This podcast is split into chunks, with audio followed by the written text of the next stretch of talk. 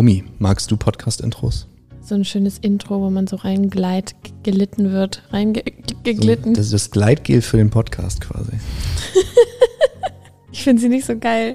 Ich spule mal vor. Ich finde sie immer sehr cringe irgendwie. Komm, lass uns ein cringy Podcast-Intro aufnehmen. Okay. Schingelingeling.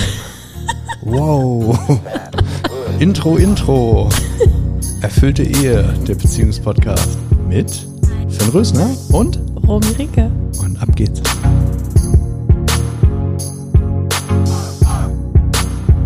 Erfüllte Ehe, der Schlüssel für deine Beziehung.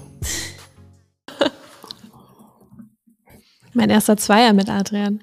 Yeah. Willkommen. Wird ja ganz nervös. Nur, das, das geht aber schnell. Ja. Prozesse. Direkt, wir, wir leiten hier direkt Heilungsprozesse ein, as always. Rumi, erzähl mir mal ein bisschen was über deine Arbeit. Ich kenne nur dein Instagram-Profil, weiß, dass du schöne Bilder machen kannst, aber äh, ich würde mich mal, ja, mich würde mal interessieren, was du so machst. Ja, ähm, wie mein Instagram-Account äh, schon hergibt, begleite ich Frauen. Derzeit sind es tatsächlich nur Frauen. Ähm, auf ihrem Weg hin zu mehr Selbstliebe ich bin da irgendwie reingefallen. Also ich habe mir das gar nicht so als äh, so, gar nicht so richtig bewusst ausgesucht, sondern bin da irgendwie gelandet. Wie landet äh, man da? das ist eine gute Frage. Ähm, soll ich weit ausholen oder soll ich es kurz machen? Ähm, willst du weit ausholen? Hm, ich kann ja so semi-weit ausholen. Also okay. ich habe mir nie wirklich Gedanken darüber gemacht, was ich mal werden will.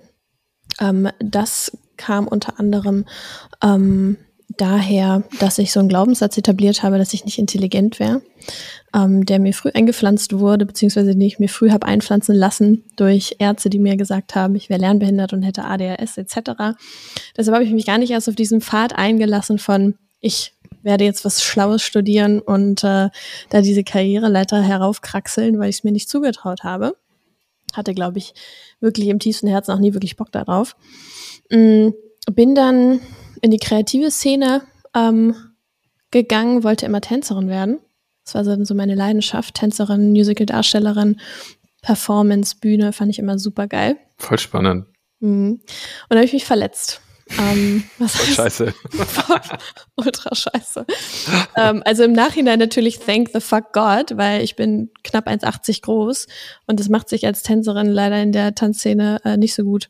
Ähm, das heißt, ich wäre jetzt irgendwie eine fast 30-jährige, wahrscheinlich äh, verbitterte Tänzerin, die äh, damit struggelt, Geld zu verdienen. Und das bin ich nicht, äh, weil ich mich verletzt habe. Aufgrund dieser Verletzung, ähm, genau, bin ich diesen Weg nicht weiter eingeschlagen und bin dann irgendwie in der Welt gelandet. Also ich wollte immer reisen, bin dann direkt nach dem Abi los, war letzten Endes nach, also ich mir vorgenommen, ein Jahr mal so ein Gap Year zu machen, war dann, wurden dann irgendwie sechs oder sieben Jahre.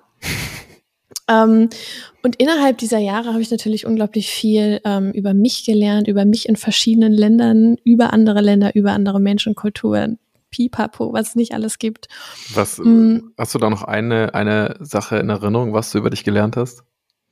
Ähm, das war gar nicht so ein bewusstes Lernen, wie ich beobachte mich dabei, wie ich lerne und mich entwickle. Mhm. Aber ich würde sagen, ich habe mich total geformt in dieser Zeit. Also ich habe mich sehr breit geformt und viele, ich habe viele, viele verschiedene Facetten und diese ganzen Facetten ähm, hatten irgendwie die Möglichkeit, ausgelebt zu werden, weil ich eben in so vielen verschiedenen Umgebungen war, mit vielen verschiedenen Menschen, ähm, viele verschiedene Sachen erlebt habe. Und ähm, das hat so diese, ja, diese, diese diese Farbvielfalt in mir ähm, total enhanced, also total verstärkt.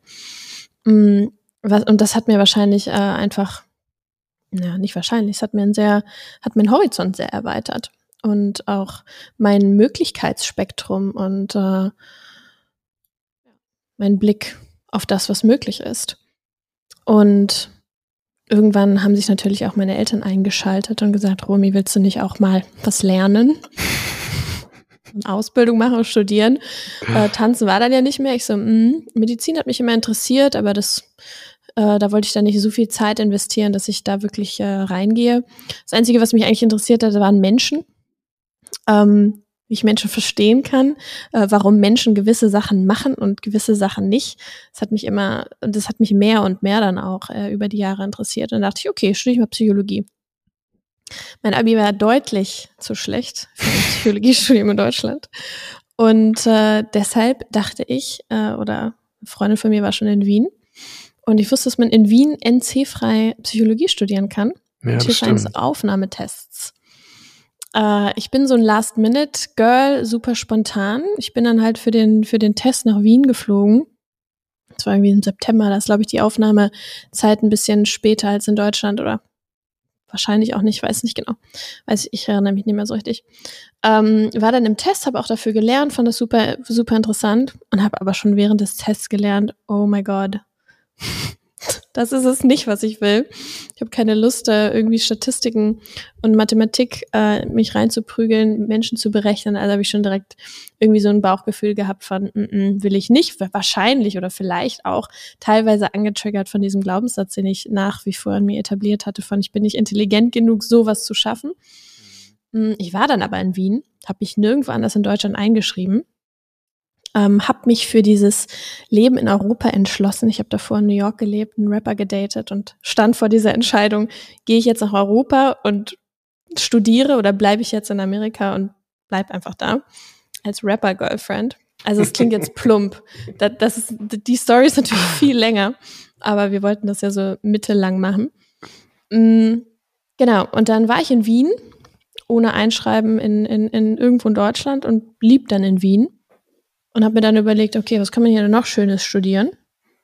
Und dann wollte ich im kreativen Rahmen bleiben und habe mich dann für Theater und Film entschieden und habe ein tolles Studium gemacht ähm, in Theater, Film und Medienwissenschaft an der Uni Wien. Mm, Im Nebenfach Psycholi äh, Psychoanalyse. Und genau, ähm, habe da dann viel äh, Yoga angefangen fand es super geil, hat mir unglaublich viele Fragen beantwortet, die ich so hatte, beziehungsweise hat mir, es hat mir Dinge erklärt, für die ich selber keine Worte gefunden habe. Also ich habe mich in der yogischen Philosophie total wiedergefunden. Mhm. Bin dann nach meinem Studium nach, nach Indien gegangen eine Weile, bisschen hängen geblieben dort. Und das war so der, der, der, der. Startpunkt von dieser, von dieser wirklichen Reise, von einer bewussten Reise zu mir selbst. Die Reisen davor waren eine, die Reisen davor waren eine unbewusste Reise zu mir selbst. Da wusste ich Mhm. noch nicht, dass es sowas gibt. Und da hat eben diese bewusste Reise angefangen. Diese Neugierde wurde da geweckt und auch so mein, ähm, genau dieser Spirit, den ich jetzt mehr und mehr schleife und etabliere. Von äh, Sprecherin sein, Coach sein, ähm, Beraterin sein. Genau, nach Indien ging es dann nach Bali und da habe ich nur mit Coaches gelebt. Alle waren irgendwie Coaches um mich herum. Ich so, mein Gott, ich werde niemals eine Coachin werden. Ähm, habe dann dort Yoga unterrichtet, habe als Fotografin gearbeitet, habe ganz viele Weiterbildung, Fortbildung gemacht, auch im Coaching-Bereich ähm, und in vielen anderen Bereichen ähm, bezüglich Gesundheit, bin ganzheitliche Ernährungsberaterin etc. Und dann kam ich irgendwann zurück nach Deutschland. Corona hat mich festgenagelt hier in Deutschland, sonst wäre ich wahrscheinlich gar nicht hier und habe angefangen, Workshops zu geben, weil ich einfach äh, über Themen sprechen wollte. Ich hatte coole Tools, die ich für mich äh, etabliert und entwickelt habe, die ich weitergeben wollte. Und auf einmal kommen die Leute an und fragen, "Bill, machst du auch eins zu eins Coachings? Und irgendwann konnte ich dem nicht mehr standhalten und dachte, ja, okay, ich bin jetzt halt Coach. Und jetzt äh, bin ich hier und bin Selbstliebe-Coach und äh, finde es ziemlich geil, weil ich total viele Sachen, die ich liebe, kombinieren kann. Und äh, das ist ja natürlich auch noch nicht ausgemaxt. Also Was, was sind die Dinge, die du liebst? Mm, Ich liebe es, mich mit dieser Art von Thematik zu beschäftigen. Ähm, wie schon damals, als ich dachte, ich werde Psychologie studieren, weil ich einfach an Menschen interessiert bin. Ich liebe das, ich liebe es, Dinge zu verstehen, zu optimieren. Ähm, ich liebe Harmonie ähm, zwischen Menschen und Liebe zwischen Menschen. Und ich möchte viel Zeit da rein investieren, um das mehr und mehr in meiner Außenwelt zu sehen. Mm, Ich liebe es, von Menschen zu sprechen. Ich liebe es, ein bisschen klugscheißerisch zu sein auf eine liebevolle Art und Weise. Das kann ich einfach gut. Mm. Ja, und dieser, dieser, dieses Performance-Ding, diese, diese Selbstdarstellung, die Mehrwert hat ähm, für mich und andere. Ähm, das sind alles Dinge, die ich, die ich, die ich sehr gern habe. Und ich merke auch mehr und mehr, oder ich finde auch immer noch mehr und mehr Sachen, die mir Freude bereiten, on the way. Voll spannend. Ich finde es auch, ich find's auch ziemlich spannend, dass du diesen Yoga-Ansatz auch noch mit in deine Arbeit etablierst. Ich habe mir deine Landingpage vorher ein bisschen angeschaut und finde es echt, also wie, wie kann man sich die Arbeit mit dir vorstellen? Was machst du mit den Mhm. Mhm, Genau, also ich komme ja ursprünglich aus diesem eher äh, yogischen, spirituellen Bereich, würde ich mal sagen. Ähm, und habe dann so systemisches Coaching mehr aufgegriffen. Und mir ist es ganz wichtig, dass es eine bodenständige Arbeit ist. Also dass die Frauen, die zu mir kommen, ähm, sich sicher fühlen und sich sicher darin sein können, dass die Arbeit so Hand und Fuß hat, ja, Mhm. bodenständig ist, dass sie nicht irgendwie an irgendwas glauben müssen, damit irgendwelche Arbeit, damit die Arbeit funktioniert ähm, und nicht ultra ins Esoterische abdriftet. Für manche lieben das, für manche ist das total schön, aber mir ist es wichtig, dass sie da einfach eine weltliche Sicherheit haben, dass das, was ich mache, auch funktioniert. Gepaart mit genau diesem spirituellen Ansatz, den ich sehr liebe, mit diesem mystischen Ansatz, den ich sehr liebe, mit diesem esoterischen Hauch, den ich sehr liebe, der mir persönlich unglaublich viel Stärke immer wieder verleiht und verliehen hat. Ähm, also es ist genau diese, diese Kombination aus diesen ganzen Dingen, die ich äh, ja, erleben durfte bisher. Kennst du das Buch Eastern Body, Western Mind? Mm, ja, ich habe es, glaube ich, nicht zu Ende gelesen. Ähm, ich habe auf Bali für eine Yoga, für ein Yoga-Unternehmen gearbeitet, die hießen East and West. Ähm, und ich glaube, die haben sich so dieses Buch als, Mir hat das letztens- äh, Structure genommen. Mir hat das letztens jemand empfohlen und da fand ich das auch voll, also die Worte, was du gerade gesagt hast, fand ich voll hilfreich, dieses Erden. Mhm. Ähm, ich habe bei mir das Gefühl, äh, wenn ich Yoga mache oder allgemein bei Sport, kommt, kommt einfach dieser Aspekt wieder viel mehr in mein Leben. Und dadurch kann ich auch andere Themen einfach viel besser angehen. So. Total. Das ist das, das ist das Schöne, wenn man das vereint und was mir persönlich ganz wichtig ist bei meiner Arbeit. Ich möchte halt nicht nur Menschen erreichen, die irgendwie schon sehr weit in dieser esoterischen Welt unterwegs sind und da irgendwie schon viel wissen, ähm, sondern mir ist es unglaublich wichtig, die breite, also was heißt die breite Masse, aber Menschen zu erreichen, die eben da noch nicht so viele Berührungspunkte haben, dass ich Menschen in jeder, in jeder Welt abholen kann, ja, die, die Menschen, die sich eben in der esoterischen Welt aufhalten, aber auch die Menschen, die sich, die kein, keinerlei Berührungspunkte damit haben. Und das so zu, das so zugänglich zu machen für Menschen, das ist so ein bisschen diese Übersetzungsarbeit, die ich gefühlt äh, leiste und gerne leiste. Wer ist dein idealer Kunde? Mm, Meine ideale Kundin, ähm, das sind derzeit häufig Frauen, die intellektuell schon sehr weit sind, ähm, die aber noch nicht so richtig das Ganze verkörpern und in die Umsetzung kommen. Ja, häufig stehen wir uns mit unserem Intellekt im Weg und wir überhäufen uns mit Büchern und Knowledge und Podcast. Hallo Podcasthörer. ähm, aber sie kommen nicht so richtig in die Umsetzung. Ja, und ganz häufig sind das so minimale Weichen, die im Inneren ähm, meist mit äußerer Hilfe gestellt werden dürfen, um da einfach äh, in die, wirklich in die Verkörperung zu kommen, in die Umsetzung zu kommen. Ähm, genau, das ist derzeit so mein Klientel. Also clevere Ladies, die ähm, eigentlich schon viel wissen und total frustriert sind, weil sie so einen Schöpfungsstau haben und eigentlich wüssten, was gut ist, aber sie packen es irgendwie nicht. Ähm, wollen es aber so gerne. Ja, wollen sich so gerne selbst lieben und wissen auch so viel darüber, aber irgendwie tun, tun sie es nicht. Was kannst du oder was gibst du denen, damit die da die, also wie schaffst du es ihnen die Erlaubnis für sich selbst zu erteilen? Ähm, Im Grunde genommen gebe ich denen einen Raum, wo sie sich selbst begegnen können. Und äh, ich gebe ihnen einen Spiegel, ähm, in den sie schauen können, in dem sie äh, auch natürlich, wie ein Spiegel, was der Spiegel so an sich hat, sich selbst begegnen können. Ja, also was ich viel mache, das sind, ich arbeite viel mit so Ladies, die so Overthinking machen, also alles so überdenken und zerdenken. Das ist häufig ein Symptom von ähm, Unterfühlen, Underfeeling. Mhm. Und äh, deshalb arbeite ich auch mit Frauen hauptsächlich, ähm, weil Frauen, Menschen allgemein, bei Frauen weiß ich es halt, weil ich selbst eine Frau bin, ähm, häufig nicht mit dem emotionalen Körper verbunden sind, mit ihren authentischen Emotionen verbunden sind. Und in diesem Raum, den wir gemeinsam schaffen, wollen wir genau da in die Begegnung gehen. Ja, wollen wir uns, wollen wir, wollen wir diesem emotionalen Körper begegnen, wollen wir einfach mal schauen, was da ist. Und ähm, dadurch eine Verbundenheit zu uns selbst herstellen und dafür sorgen, dass wir das, was eben jetzt sowieso schon da ist, nicht verurteilen. sondern neugierig betrachten und schauen, was wir daraus schöpfen können und wie uns das weiterbringen kann. Voll spannend. Wie, wie würdest du selber deine Arbeit betrachten? Also, ähm, was hast du für ein Bild für dich im Kopf, wenn du deine Arbeit machst? Das Bild, was ich eigentlich immer im Kopf habe, ist, es ist also für mich relativ effortless. Ähm, und die Rückmeldung, die ich häufig bekomme, ist, dass die Klientinnen das Gefühl haben, dass sie eigentlich bei einer besten Freundin auf der Couch sitzen. Ähm, ohne dieses Gefühl, was man häufig bei besten Freundinnen hat. Äh, ich muss mich jetzt zurückstellen, oh, sie braucht auch mehr Raum, ich kann jetzt nicht den ganzen Raum einnehmen und ich rede zu viel über mich. Ähm, das fällt so komplett weg. Ich habe keinerlei, ich habe keinerlei Probleme damit, ähm, ungefiltert zu reden. Ähm, wenn natürlich mein Herz damit in Ordnung ist, Dinge zu konfrontieren und zu schauen, ob mein Gegenüber stabil genug ist.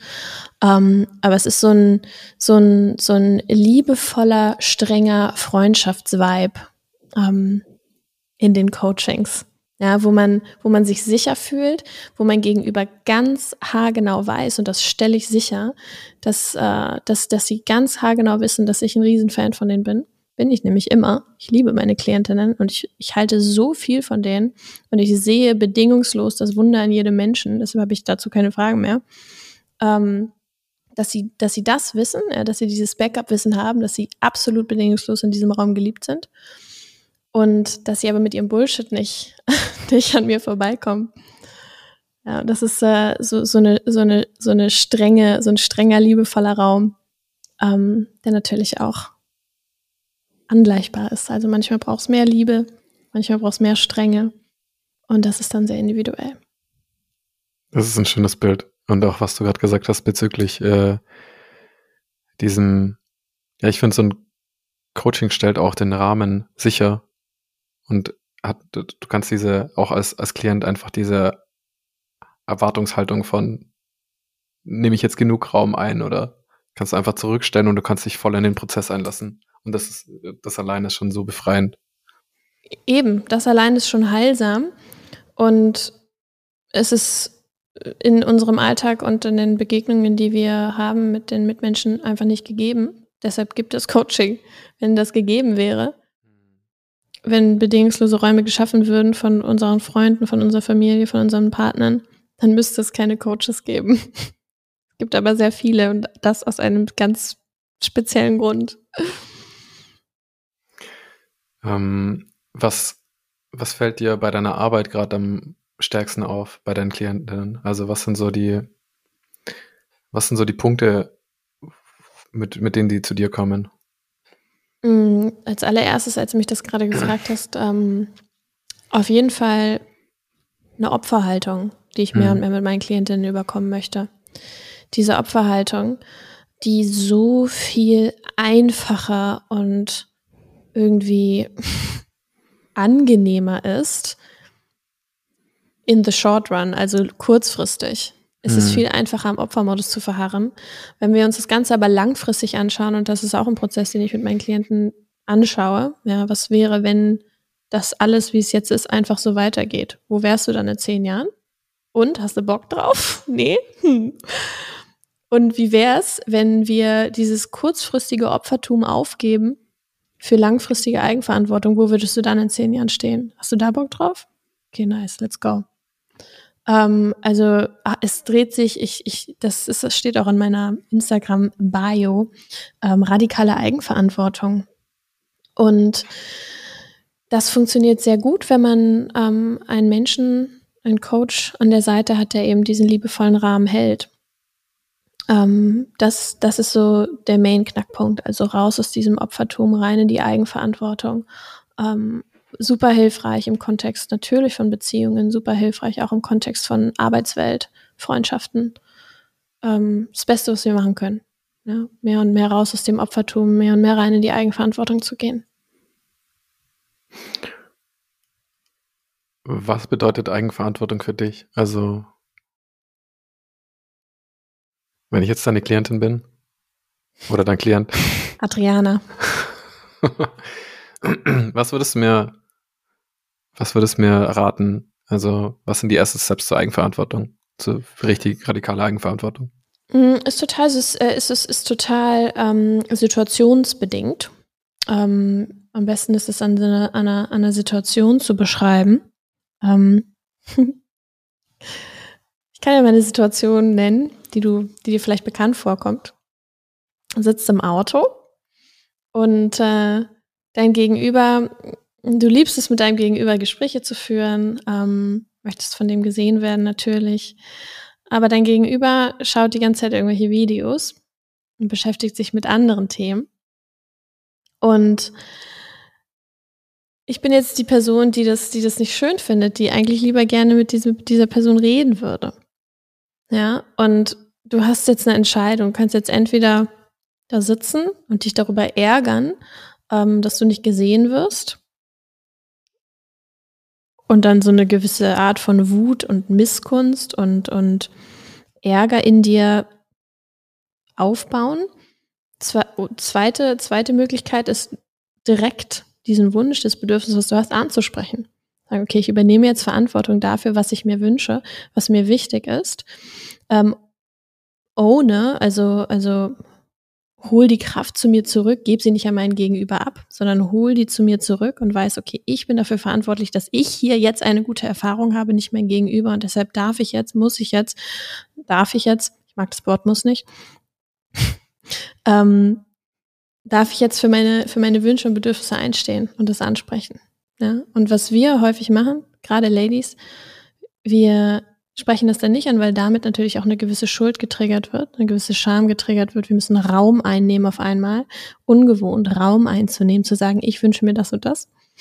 Ähm, und das ist so ein Muskel, den wir stärken. Ja, und das ist, äh, deshalb gehe ich auch häufig in, in spezifische Situationen. Es ist nicht so ein intellektuelles ähm, so, so ein intellektuelles Konzept, was wir, was wir, womit wir uns vollstopfen können, sondern es geht wirklich um diese kleinen Momente im Alltag. Deshalb gehen wir Alltagsmomente durch, Momente durch, wo, wo meine Klientin getriggert waren, war und dann schauen wir da, okay, wie hätte ich da oder wie kann ich in, in, in, in, in, in Zukunft in solchen äh, Situationen eigenverantwortlicher reagieren. Und alles, was dann aufkommt, so wie Schuld oder Scham oder Wut, herzlich willkommen, wie im letzten Podcast gesagt, äh, herzlich willkommen in deinen Themen, in deinem Prozess. Ah, okay. Das Wut in dir, mhm. das Scham in dir, aha, hat nichts mit der anderen Person zu tun. Nur danke an die andere Person, dass sie das ausgelöst hat. Now we talking. Voll spannend. Ich glaube, das ist echt wertvoll. Ja, super wertvoll. ähm, Gibt es irgendwas, was du dir selbst, also deinem Ich vor fünf, sechs Jahren, wo du so angefangen hast mit dem Ganzen, empfohlen hättest? Oder? Ähm, mh. also ich habe das alles irgendwie alleine mir zusammengereimt, alles, was ich jetzt weiß. Ich hatte ähm, zur Zeit meines Studiums davor, teilweise auch noch danach, ähm, und damit wurde ich heute Morgen auch wieder konfrontiert. Dass ich komme halt jetzt enorm an meine Themen. Finde und ich sind halt Endgegner füreinander. Und äh, wow, also ich spüre immer noch, dass da Hass in mir ist, dass da Wut in mir ist, dass da Trauer in mir ist. Äh, richtig cringe Gefühle, aber die sind halt da und die sind halt jetzt ready, äh, released zu werden. Mm, aber ich hatte früher sehr, sehr viel Selbsthass in mir, sehr viel Körperscham in mir, also unfassbar doll. Das war richtig unangenehm, wenn ich daran denke. Ähm, und was ich mir damals gewünscht hätte, beziehungsweise was ich mir jetzt äh, sagen würde, ist wahrscheinlich, ähm, ich würde mir selbst das Konzept von Annahme und Akzeptanz näher bringen, dass es eigentlich nur darum geht. Punkt. Vielen Dank fürs Teilen. Gerne. Wo finde ich dich, Romy, wenn ich jetzt gerade zuhöre und jemand braucht, der mir dabei hilft, mehr Selbstliebe und Akzeptanz zu erfahren? Hm. Du findest mich, wie du am Anfang schon gesagt hast, meine, du hast schon meine schönen Instagram-Bilder erwähnt, die hauptsächlich von Fotografen geschossen wurden. ähm, ja, auf Instagram unter Romy Rinke. Äh, Website romirinke.com Facebook Romy Rinke. Ist relativ easy. Romy mit Y. Mega. Findest du mich überall. Wir werden wahrscheinlich noch ein paar Podcast-Folgen zusammen aufnehmen. Bin mir sicher. Mhm. Ah, und was ich, was ich dir Zuhörerin auch noch sagen kann, ich weiß ja nicht, wann diese Podcast-Folge hier released wird. Ähm, wir starten bald ein neues Gruppencoaching-Programm, Ladies Only, Homecoming. Das ist übrigens auch so mein Credo. Also Homecoming ist so genau dieses Gefühl, was meine Arbeit beschreibt, habe ich gar nicht als Bild vorhin genannt, dieses zu sich nach Hause kommen wieder ankommen, wirklich inkarnieren in diesem Körper wie ein UFO, was langsam oh, wieder auf dem Boden landet und wirklich mal da ist und bewusst ist und hier ist und aufmerksam und achtsam ist. Ähm, das ist so das aktuelle ähm, Golden Nugget in meinen Angeboten. Das heißt, wenn du Lust hast auf Verbindung mit anderen Ladies, auf Homecoming, auf äh, guten Input und hilfreichen Support. Ich dir sehr empfehlen, da mal reinzuschauen. Jungs, ihr seid leider raus. Sorry. Könnt ihr zu Finn gehen? Geilo. Geilo. Danke für deine Fragen. Ich liebe es, Fragen gestellt zu bekommen. Na, gerne, gerne. Ich liebe es, meine Fragen beantwortet zu bekommen. nice. Wir kommen bald nach Wien. Ja? Mhm. Voll schön. Ihr seid willkommen. Mhm. Wann kommt ihr dann? Mal gucken. Sagen wir dir dann. Adrian, wir sind jetzt da. genau. Ich bin gerade äh, nicht da. Ich bin in Hamburg. Oh, great. Drück mal auf äh, Stopp irgendwo. Ähm, einfach auf Record. Ah, nee, da oben, ne?